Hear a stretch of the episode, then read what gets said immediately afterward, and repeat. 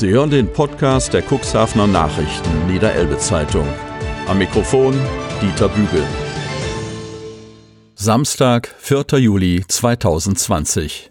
Zunächst erhalten Sie einen Schnellüberblick zu den heutigen Themen.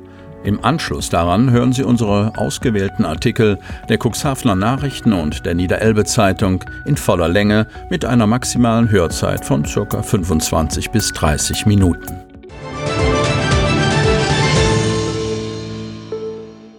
Datenautobahn reicht bald bis nach Döse. EWE e gibt Startschuss für die Fortsetzung des Glasfasernetzausbaus im Stadtgebiet ab. Sandja, wichtiger Standortfaktor. Mehr verwahrloste Kinder im Kreis. Zahl der an das Jugendamt im Landkreis Cuxhaven gemeldeten Kindswohlgefährdungen stieg um über 70 Prozent. Maiglöckchen in der Kühltruhe. Luisa und Leon freuen sich auf ihre Konfirmation am Sonntag, auch ohne Abendmahl und Chorgesang.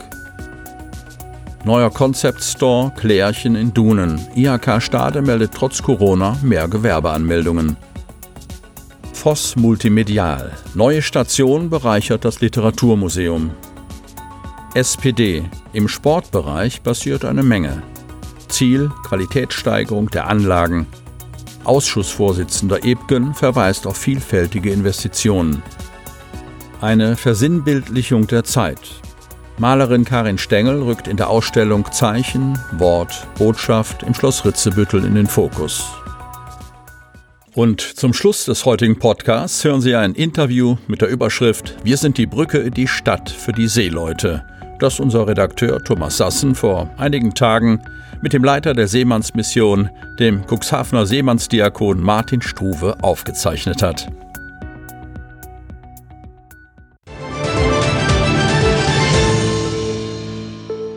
Datenautobahn reicht bald bis nach Döse. EWE e gibt Startschuss für die Fortsetzung des Glasfasernetzausbaus im Stadtgebiet ab. Sandja, wichtiger Standortfaktor. Von Kai Koppe. Cuxhaven. Glasfasertechnologie soll die Up- und die Downloadgeschwindigkeiten bei EWE-Netzkunden in weiteren Teilen des Stadtgebiets merklich erhöhen. In den kommenden acht Wochen will der Oldenburger Telekommunikationsanbieter im Stadtteil Döse neue Leitungen legen. Mit einem symbolischen Spatenstich feierten Konzernvertreter und Verwaltungsspitzen Mitte der Woche die bevorstehende Anbindung mehrerer Straßenzüge an die Datenautobahn. Mehr als 500 Haushalte können nach EWE-Angaben von der Ausbaumaßnahme profitieren. Optional, denn die Segnungen dieses Hochgeschwindigkeits-Internets werden dem Verbraucher nicht automatisch zuteil. Wer auf Schnelligkeit in Kombination mit einer schier unbegrenzten Datenmenge, die EWE e spricht von 1 Gigabyte pro Sekunde, Wert legt, braucht einen Hausanschluss und trägt die Kosten hierfür selbst. Das Glasfaserkabel an sich, das vor der Tür verläuft, verlegt der Anbieter allerdings auf eigene Rechnung und muss dazu weniger Erdreich bewegen, als man annehmen könnte. Die Tatsache, dass im westlich der St. Petrikirche, also zwischen Feld und Strichweg, befindlichen Ausbaubereich überall schon Leerrohre liegen, spielt den Technikern des Kommunikationsdienstleisters in die Hände. Der Spatenstich, zu dem die EWE e am Donnerstag eingeladen hatte, war nicht mehr als eine symbolische Geste. Über weite Strecken hinweg wird der Glasfaserstrang eingeblasen, das heißt mit Druckluft in das vorhandene Rohr getrieben.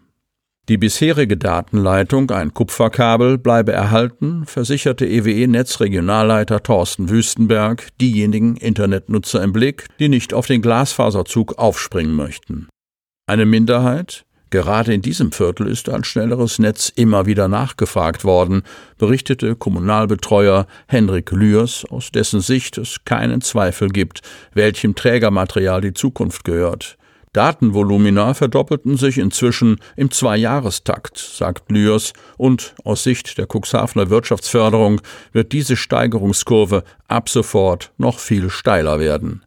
Chefwirtschaftsförderer Mark Itgen erinnerte beim Spatenstich an die Bedeutung, die Homeoffice-Arbeit und Videokonferenzen im Kielwasser der Corona-Pandemie erlangt haben. Eine Entwicklung, die bleibende Spuren im Berufsalltag hinterlassen wird. Oberbürgermeister Uwe Santja, aus dessen Sicht auch der Bildungsbereich ohne schnelles Internet kaum noch denkbar ist, bezeichnete den Breitbandstandard als wichtigen Standortfaktor. Als Stadt, so Santja, investieren wir in den Straßenbau. Als verlässlicher Partner Cuxhavens sorge die EWE e nun auf einem anderen Sektor für schnelle Erreichbarkeit und trage mit der Glasfaseranbindung in Döse ein Riesenschritt letztendlich zur Chancengleichheit innerhalb der Gesamtstadt bei. Die EWE e spricht, Stichwort Online-Konferenzen, gar von einem Beitrag zum Klimaschutz, aber auch über eine Wertsteigerung von Glasfaser verkabelten Immobilien. Wer sein Eigentum anschließen wolle, müsse keine Angst vor ausgedehnten Bauarbeiten im eigenen Vorgarten haben, beruhigte Kommunalbetreuer Lürs. In der Regel gehe die Hausanbindung ohne große Buddelei vonstatten. Zu Wochenbeginn hatte die EWE auch in Nordholz den Startschuss für eine vergleichbare Netzausbaumaßnahme gegeben. Rund um Eichhorn und Hasenweg können in absehbarer Zeit bis zu 120 Haushalte von der Glasfasertechnik profitieren.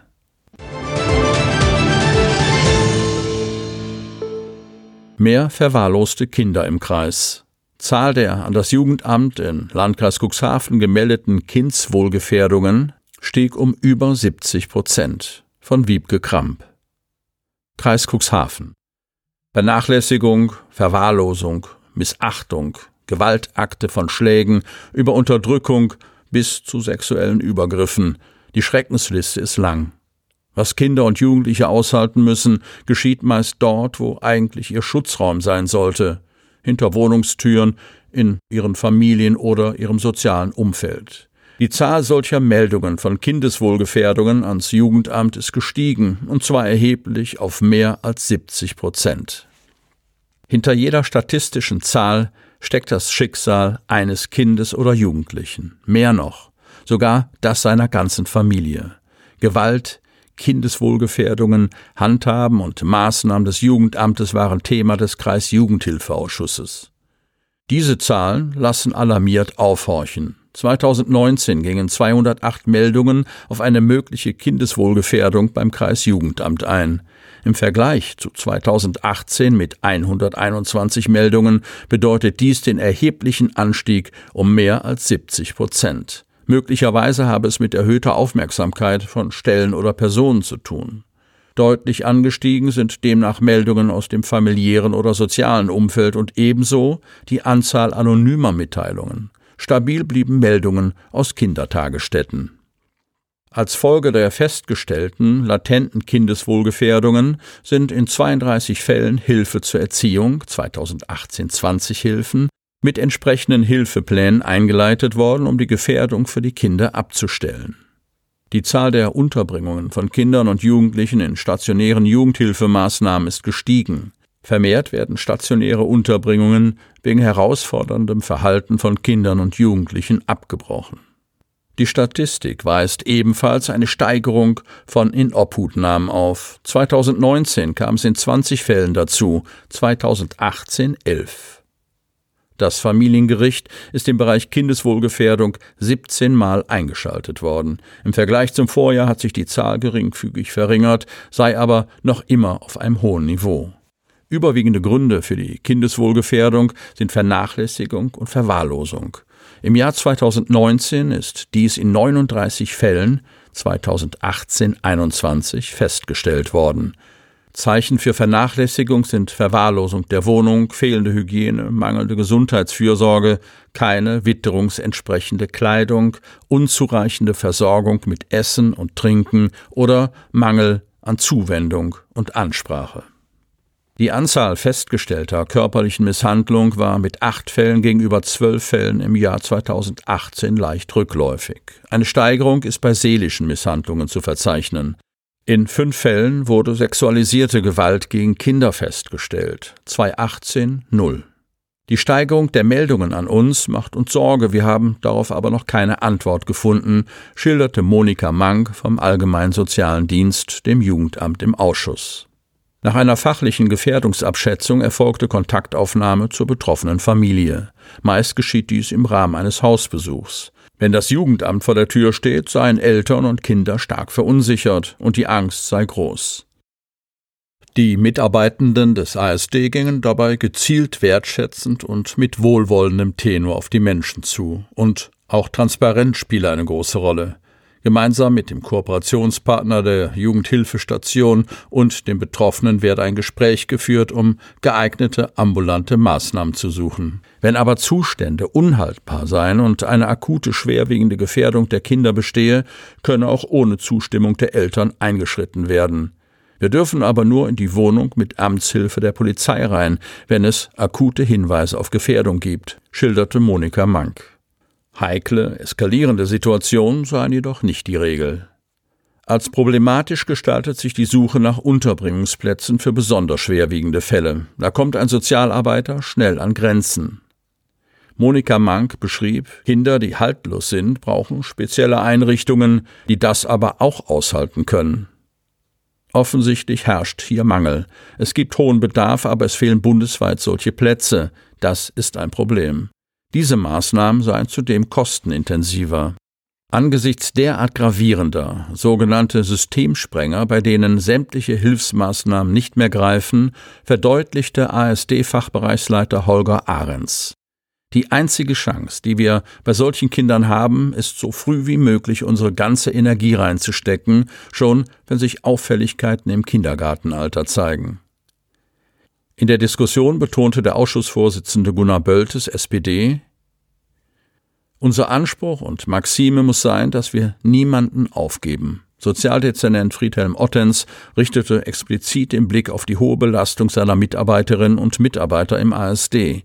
Bereitschaftsdienste, begrenztes Budget und begrenzte Hilfemöglichkeiten im Landkreis erschwerten ihre Tätigkeit. Peter Würdig, AfD, versuchte, das Thema Genitalverstümmelungen junger Mädchen aus dem muslimisch-arabischen und schwarzafrikanischen Bereich aufs Tapet zu bringen.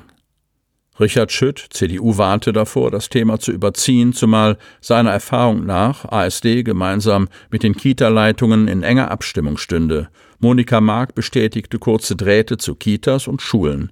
Es seien alle gefragt, zu gucken, was im Umfeld passiert, und auch das ist Teil von Integration, über so etwas mit den Menschen zu sprechen, meinte Susanne Puhvogel, SPD. Auf Nachfrage von Sabine von Gemmeren, Grüne, kam seitens des Jugendamtes die Mitteilung, bisher habe es hier noch keine Hinweise auf Genitalverstümmelungen von Mädchen gegeben.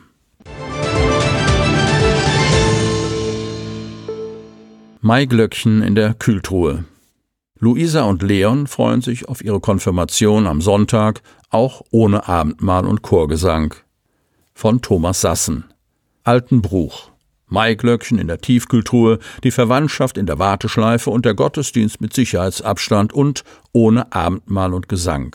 Der 13-jährige Leon und die 14-jährige Luisa aus Altenbruch freuen sich trotzdem auf ihre Konfirmation am kommenden Sonntag in der St. Nikolaikirche. Es soll ein ganz besonderer Tag im Kreise der Familie werden. Die beiden Jugendlichen werden nach Beginn des Gottesdienstes um 10.30 Uhr die Gäste im Namen ihrer Mitkonfirmanden begrüßen. Und sie wollen darüber sprechen, was in diesem Konfirmandenjahrgang alles unternommen wurde. Und das ist eine Menge. Die Konfi-Freizeit in Bad Bederkesa, der Radausflug zu den drei umliegenden Kirchen, die Teilnahme am Krippenspiel, die sonntäglichen Gottesdienste, alles Aktivitäten in der Vor-Corona-Zeit. Kurz vor Ostern kam dann der Schnitt. Leon erinnert sich noch genau daran. Die Corona-Vorsichtsmaßnahmen haben die gewohnten Abläufe ausgehebelt. Seit dem Lockdown zu Ostern ist der Unterricht im Gemeindehaus abgesagt. Nichts ging mehr bei den Konfirmanden. Bis vor zwei Wochen stand es in den Sternen, ob der Konfirmationsgottesdienst überhaupt noch vor den Sommerferien stattfinden würde. Und dann die Frage, wie viele Gäste aus unterschiedlichen Familien zusammen feiern dürfen. Deshalb wurden auch die endgültigen Einladungen lange zurückgehalten. Erst vor zwei Wochen kam grünes Licht von der Kirchengemeinde. Die Konfirmation kann stattfinden. Allerdings unter etlichen Vorsichtsmaßnahmen, die dem Altenbrucher Pastor Dr. Lutz Meyer die Schweißperlen auf die Stirn treiben. Glücklicherweise ist die altehrwürdige Nikolaikirche groß genug, um die Abstände zwischen den Sitzplätzen in den Kirchenbänken einhalten zu können, was im Mausoleum auf dem Friedhof nicht der Fall ist. Deshalb werden auch die Trauerfeiern derzeit grundsätzlich in die Kirche verlegt. Doch nach jedem Gottesdienst muss das Gestühl gründlich desinfiziert werden. Selbst die Sargträger sind laut Landeskirche angewiesen, Mund und Nase zu bedecken. Am Sonntag werden die Besucher ausschließlich familienweise zusammen in den Bankreihen sitzen. Die Namen und Adressen haben die Eltern schon vorab in das Gemeindebüro gemailt. Pastor Meyer ist froh, dass der Jahrgang mit nur fünf Konfirmanden außergewöhnlich klein ist und die Teilnehmerzahl daher überschaubar bleibt. Drei Mädchen und zwei Jungen, Leon Janssen, Luisa Kutschan, Joyce Alf, Alia Fischer und Biane Nimczek erhalten am Sonntag den kirchlichen Segen. Luisa hat sich ganz bewusst für die Konfirmation entschieden. Bis zum Lockdown ist sie regelmäßig sonntags in die Kirche gegangen, genau wie Leon. Beide wollen einmal Pate sein und nach Möglichkeit sogar kirchlich heiraten. Dass sie das Abendmahl nicht empfangen können, bedauern beide. Doch jetzt freuen sie sich erst einmal auf die Familie auch, wenn einige ältere Gäste von auswärts leider abgesagt haben, wegen Ansteckungsgefahr und Leon freut sich, endlich seinen dunklen Anzug anziehen zu können, den er mit seinen Eltern online ausgesucht hat. Die obligatorischen Maiglöckchen fürs Revers haben die Zeit hoffentlich unbeschadet in der Gefriertruhe überstanden.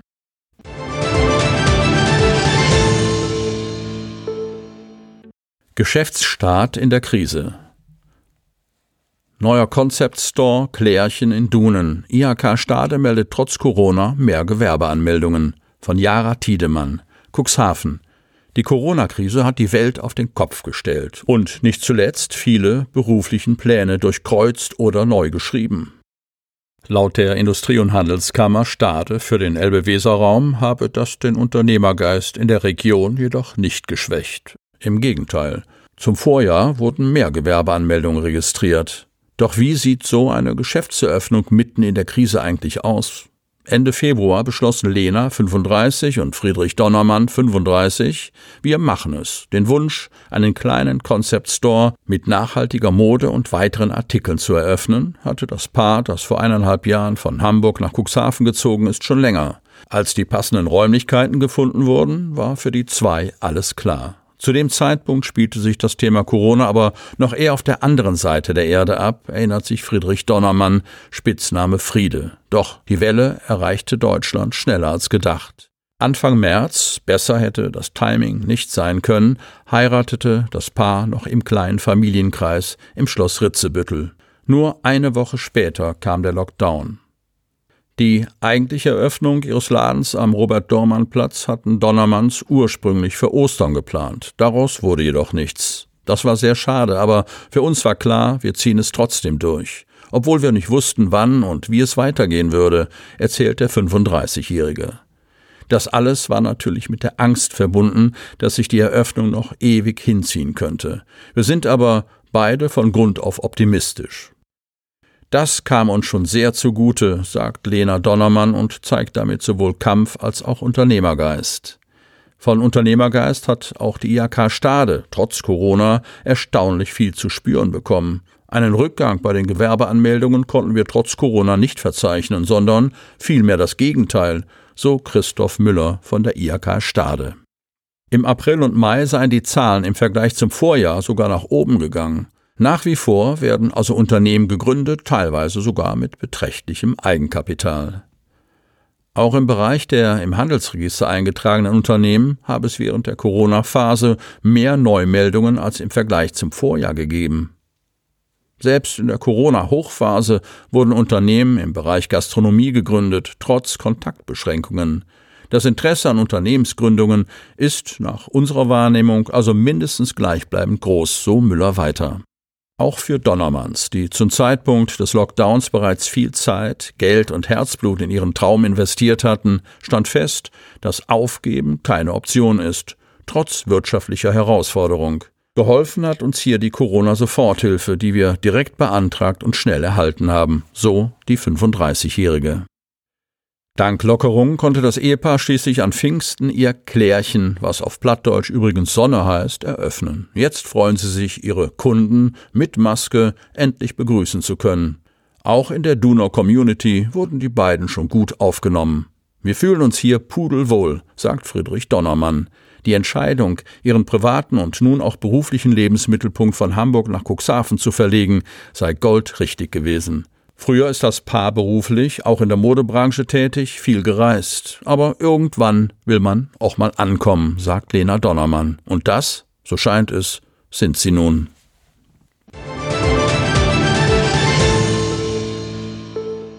Voss Multimedial. Neue Station bereichert das Literaturmuseum von Wiebke Kramp, Otterndorf. Eine Krise ist ein produktiver Zustand. Man muss ihr nur den Beigeschmack der Katastrophe nehmen.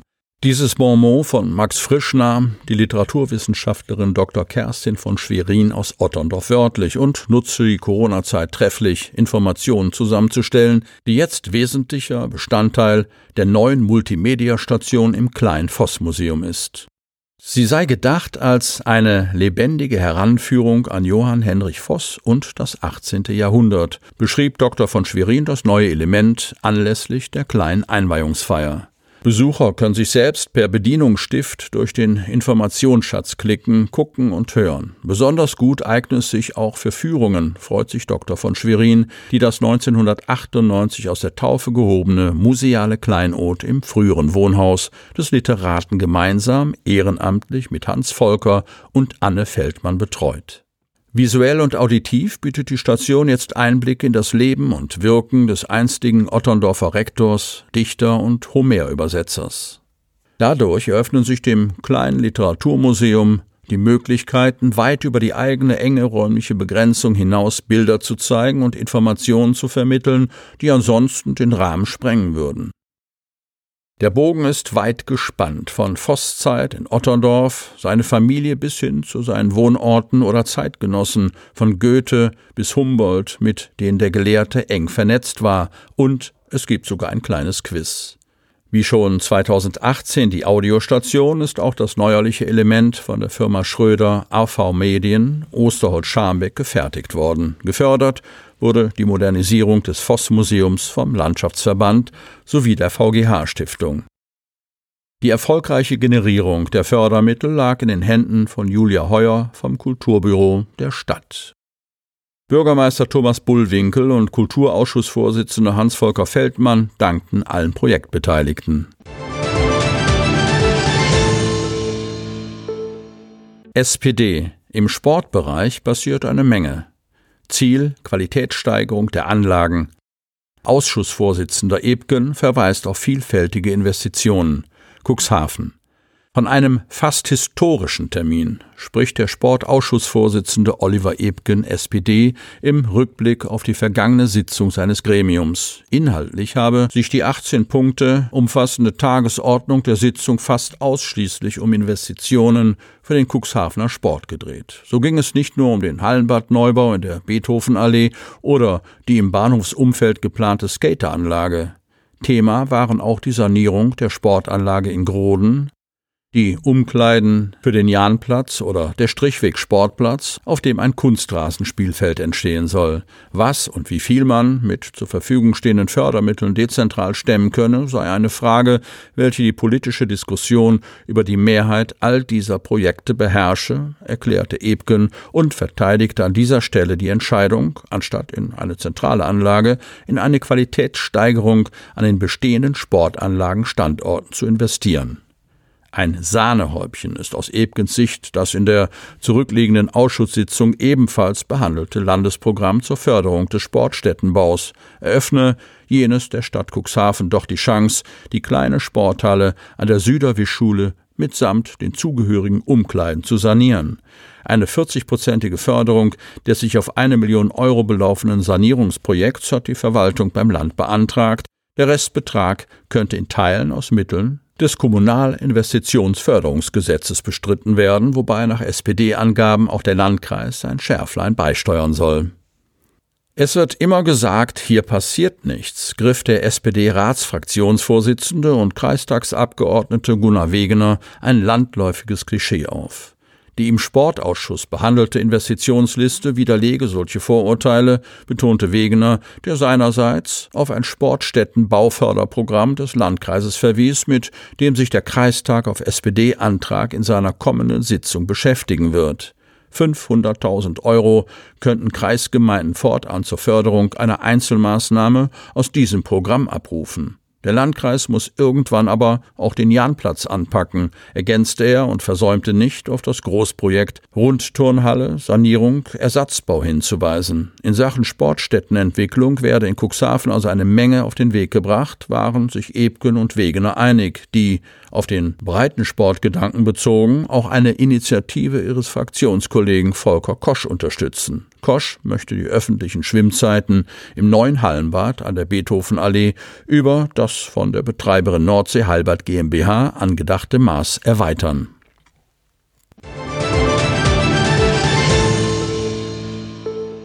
Eine Versinnbildlichung der Zeit. Malerin Karin Stengel rückt in der Ausstellung Zeichen, Wort, Botschaft im Schloss Ritzebüttel in den Fokus. Von Jens-Jürgen Potschka, Cuxhaven.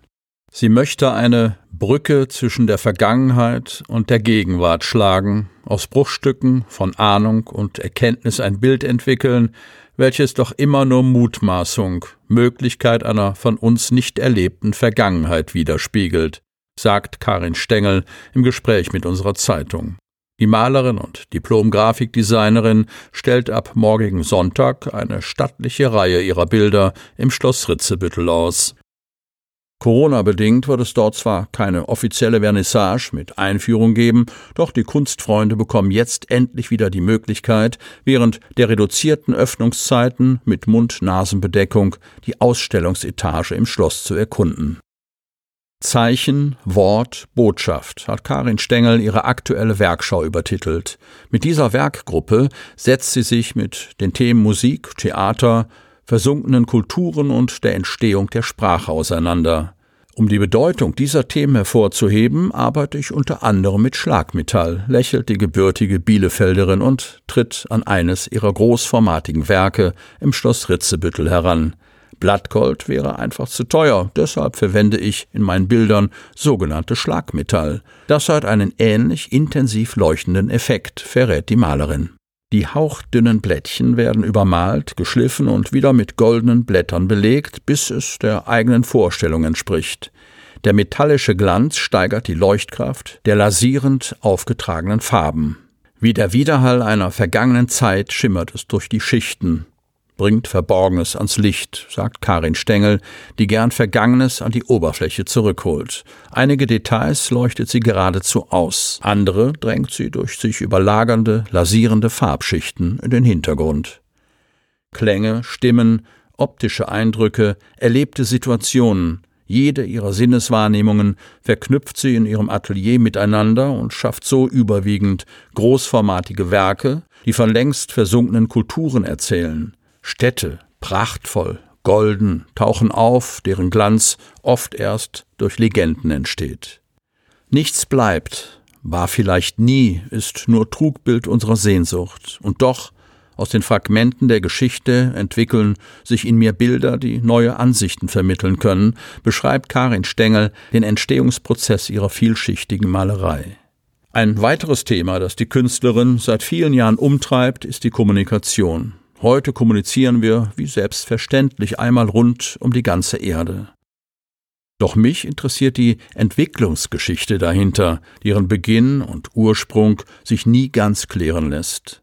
Vom Punkt und Strich als ersten Kennzeichnungen bis zur heute sekundenschnell übertragbaren Information liegt ein Weg von Jahrtausenden, sagt Karin Stengel. In ihren Bildern konfrontiert sie die Betrachter mit vielen, nicht entschlüsselbaren Zeichen. Diese Zeichen sind die Basis unserer Sprache und Schrift. Das ist ganz elementar für die Entwicklung der Menschheit, sagt Karin Stengel abschließend.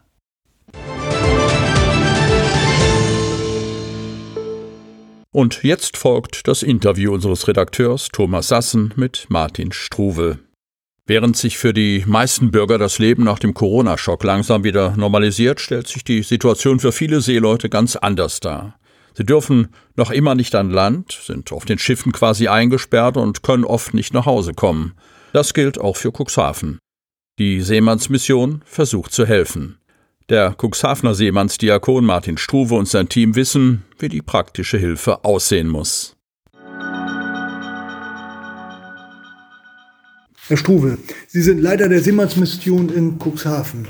Äh, Sie haben in den letzten Wochen aufgrund der Corona-Krise ganz besondere Erfahrungen gemacht. Erklären Sie das ganz kurz. Ich glaube, heute, so wie Sie berichtet haben, geht, das, äh, geht der normale Alltag im Seemannsclub hier in Cuxhaven wieder los. Ähm, wie stellt sich das dar? Ja, ähm, heute ist ab 1. Juli dürfen wir wieder den Seemannsclub öffnen.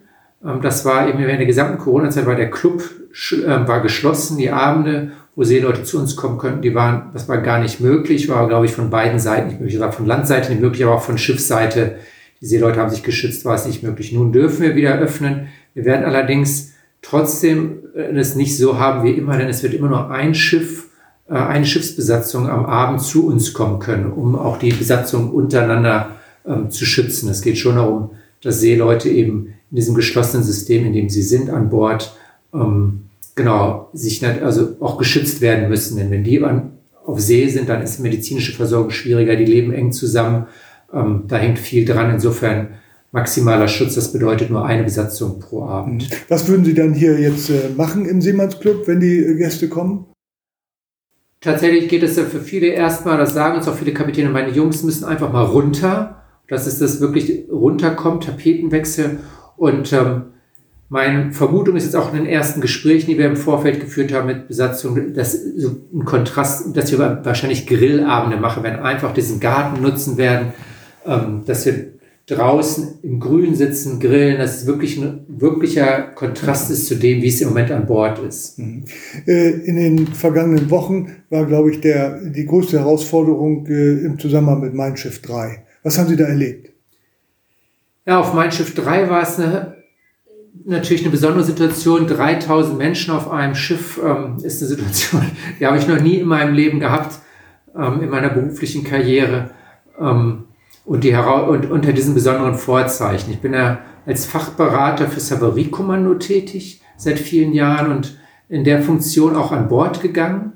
Ähm, und wir sind auch schon auf, eben auf eine sehr besondere Situation gestoßen. Ich glaube, dass das Schwierigste war ähm, die Corona-Infektionen an Bord, die dazu geführt haben, dass viele Menschen trotz Aufklärung an Bord durch Aushänge, durch Ansagen ähm, davon überzeugt waren, dass Corona-Infektion gleichbedeutend mit, mit Tod ist. Das war also eine Todesangst bei vielen. Ähm, und das damit umzugehen, da zu schaffen, das zu kommunizieren, dass die Situation eine andere ist, dass die Chancen sehr gut sind, ähm, da heile durchzukommen. Tatsächlich alle neun, die infiziert waren, sind auch ohne Komplikation, muss man sagen, da durchgekommen. Aber das war eine große Herausforderung, neben natürlich dem, dass viele die Sorge hatten, wie komme ich überhaupt nach Hause, wann komme ich nach Hause, muss ich klar machen, die meisten sind eben nicht im klassischen Sinne Seeleute, das sind Servicekräfte, die genauso gut an Land arbeiten könnten, im Hotel oder bei einem Sicherheitsdienst. Und diese Menschen sind nicht gewohnt, über lange Zeit nicht an Land zu kommen. Jemand hat zu mir gesagt, normalerweise bin ich jeden zweiten Tag am Land. Das Schlimmste in meinem Leben war mal fünf Tage über den Atlantik und jetzt bin ich hier seit über 60 Tagen ähm, an Bord und komme nicht runter. Ähm, und damit umzugehen, das war eine große Herausforderung für uns als Team. Schauen wir noch mal ganz kurz auf die allgemeine Situation der Seeleute äh, in dieser Corona-Zeit. Äh, was hat sich da grundsätzlich geändert? Ja, ähm, das war schon immer schwierig für Seeleute in den letzten Jahren überhaupt von Bord zu kommen aufgrund von kurzen Liegezeiten. Ähm, jetzt ist es aber so, dass es eben gar nicht mehr erlaubt ist, von, Bord, von Bord zu gehen. Sowohl die Reedereien haben großes Interesse daran, dass ihre Menschen, ihre Besatzung sich schützen und geschützt bleiben, als auch, dass von Landseite das nicht gewollt ist, dass Menschen aus anderen Ländern eben an Land kommen. Da gehören interessanterweise Seeleute dazu, die ja eigentlich arbeitende Bevölkerung sind, die für uns sind. Die sind tatsächlich, bin ich ähm, sicher genauso systemrelevant für uns wie, wie einige andere Berufe äh, oder viele andere Berufe, die natürlich in aller Munde sind. So sind das Seeleute auch. Die sind die, die den Warenverkehr aufrechterhalten haben in den letzten Wochen und Monaten. Ähm, und ohne die wäre gar nichts mehr gegangen. Ähm, von daher, und die dürfen eben nicht an Land. Und das ist, äh, ja, das ist tatsächlich eine Katastrophe. Bis dahin, dass die auch eben oftmals keine Ablöser bekommen. Das fängt jetzt langsam wieder an, aber viele sind seit Monaten überfällig, auch nach Hause zu kommen, haben ihre sechs, neun Monate hinter sich oder wie lange auch immer und kommen nicht an, nach Hause, weil Ablöser kommen nicht hierher und sie kriegen keinen Flüge nach Hause. Das, ähm, die Leute sind auch irgendwann, sind die natürlich einfach auch durch, die sind kaputt. Mhm. Und ähm, wenn man keine richtige Perspektive hat, wann kann ich eigentlich, das macht die Leute mürbe. Und das ist auch das, was mir viele Kapitäne jetzt in den letzten zwei Wochen gesagt haben, wir müssen irgendwie runterkommen von Bord. Meine Jungs müssen mal runter. Und darum bin ich auch froh, dass wir dieses Angebot eben ab heute machen können. Sehr schön. Ähm, Herr Strube, ganz vielen Dank äh, für Ihre Auskunft. Ich wünsche Ihnen für Ihre Arbeit hier in der Seemannsmission alles Gute und dass das äh, hoffentlich äh, in, der, in der Zukunft leichter wird für Sie. Dankeschön. Vielen Dank auch für die Zeit.